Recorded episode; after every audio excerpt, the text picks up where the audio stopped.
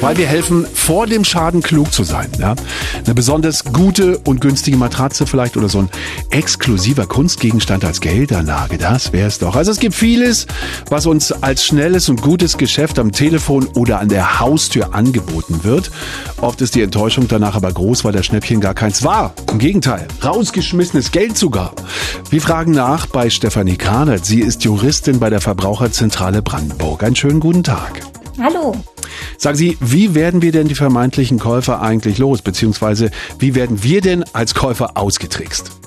Ja, da äh, sprechen wir im Grunde genommen so von ähm, klassischen Türöffnern. Davon gibt es eigentlich drei. Ähm, das ist so ein vorangeschalteter Anruf, ähm, wo ein Unternehmer Kontakt aufnimmt zu einem Verbraucher, der, den er möglicherweise schon aus früheren Geschäften kennt. Das haben wir bei Bücherbänden. Eine andere Variante ist ein Gewinnspiel, das ähm, oder auch eine Umfrage. Die kommen häufig vor. Vor dem heimischen Supermarkt wird man angesprochen. Dann gewinnt man irgendwas Kleines, ein Kopfkissen oder ein Putztuch.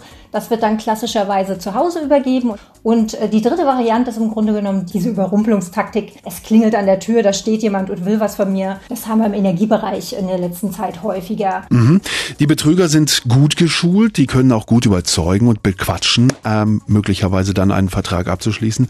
Was können wir denn tun, wenn wir diesen Betrug bemerken? Ja? Geht es vielleicht, den Vertrag einfach so zu widerrufen?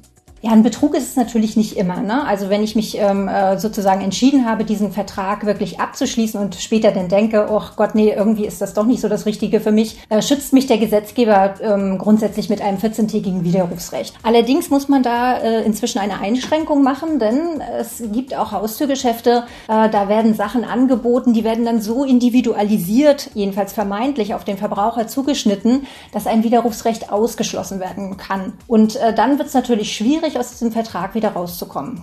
Also halten wir fest, allergrößte Vorsicht bei diesen Haustürgeschäften, gerade wenn uns teure Geschäfte angeboten werden. Wie verhalten wir uns denn richtig, wenn an der Haustür ein betrügerisches Angebot gemacht wird? Na, wenn ich quasi eine Einladung mehr oder weniger ausgesprochen habe über Gewinnspiel oder Anruf oder ähnliches, äh, ist es natürlich äh, vielleicht empfehlenswert, jemanden dazu zu holen, einen Nachbarn oder mhm. jemanden aus der Familie, der bei dem Gespräch anwesend ist. Ansonsten in der Überrumpelungstaktik würde ich sagen, die ähm, Höflichkeit sollte man da über Bord werfen und die Tür wirklich äh, zumachen, zulassen oder wieder schließen, je nachdem, ob das Gespräch schon angefangen hat. Ach, Musik in meinen Ohren. Hilfreiche Tipps von Stefanie Kahnert von der Verbraucherzentrale Brandenburg. Besten Dank dafür und einen schönen Tag. Danke gleichfalls.